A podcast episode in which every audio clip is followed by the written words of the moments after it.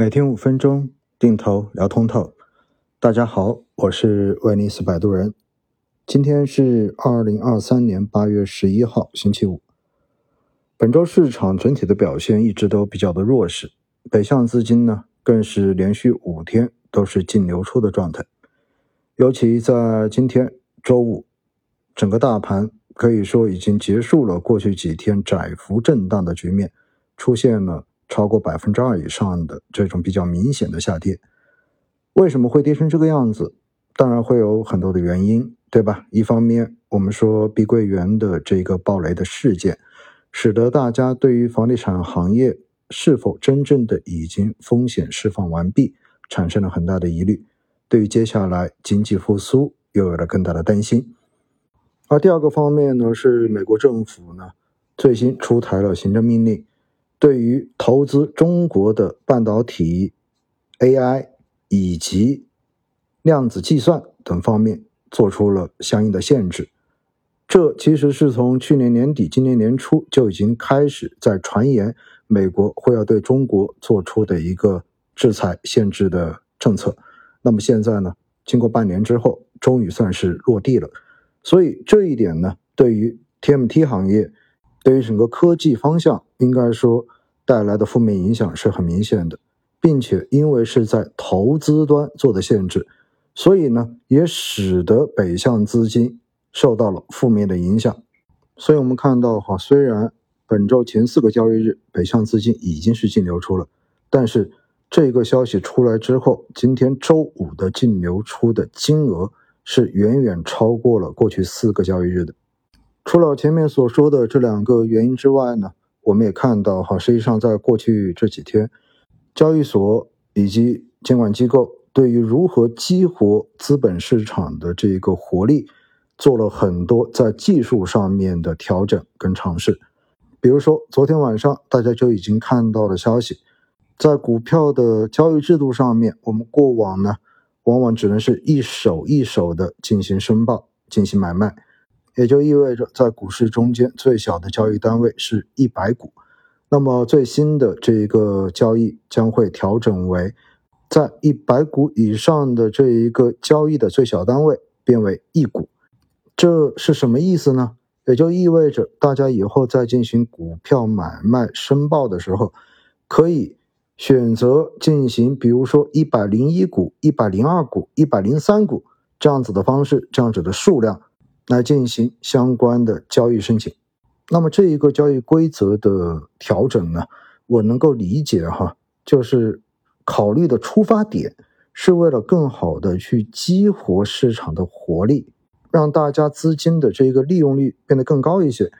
出发点肯定是好的，对于未来市场交易活跃度的提升呢，应该多多少少也会能有一些正面的作用。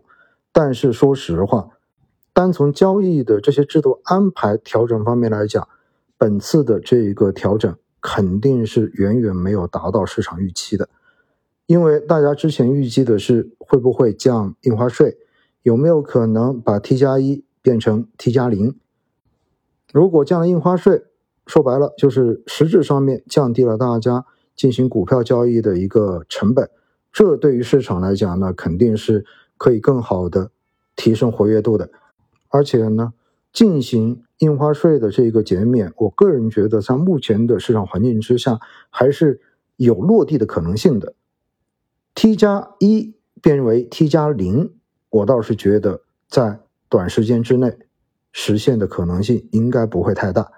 毕竟，如果变成了 T 加零，意味着市场中间的短期交易将会得到更大的一个便利性。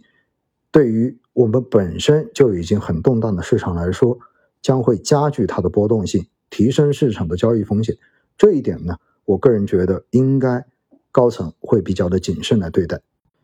今天整个市场的表现，或者说券商板块的这一个走势，就已经充分说明了市场对于昨天这个政策调整的态度。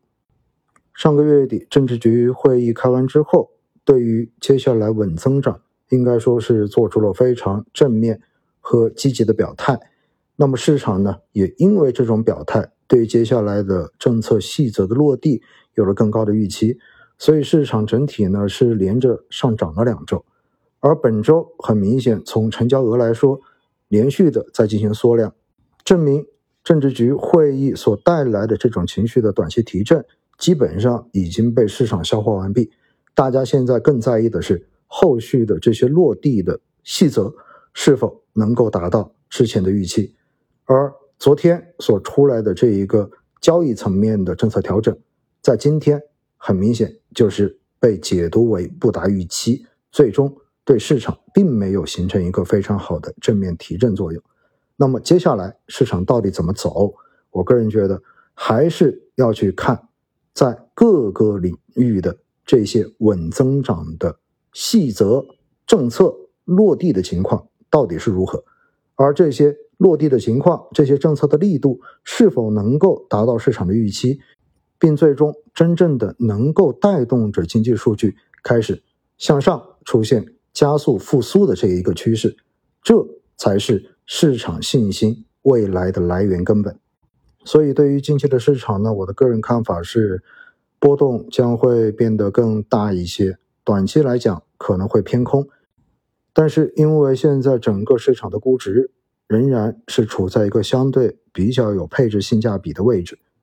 所以呢，如果大家手中有足够的资金在，并且仓位也并没有让你觉得难以承受现在的一个浮亏或者波动的风险的话，那其实呢，进行持续的定投，然后在这个位置再进行。相应仓位的这种补充仍然是一个值得推荐的一个做法，但是如果你现在仓位已经很高了，或者说你现在的心态已经处于即将崩溃的这种状态的话呢，那我觉得哈，在短期之内适时的考虑降一些仓，把高风险的仓位降得更低一些，让自己低风险的这一些资产拿得更多一些，也许能够有效的缓解你心理上的这种焦虑。说一千道一万，还是那句话，投资是为了让生活变得更好，不要让投资成为生活的负担。祝大家周末愉快。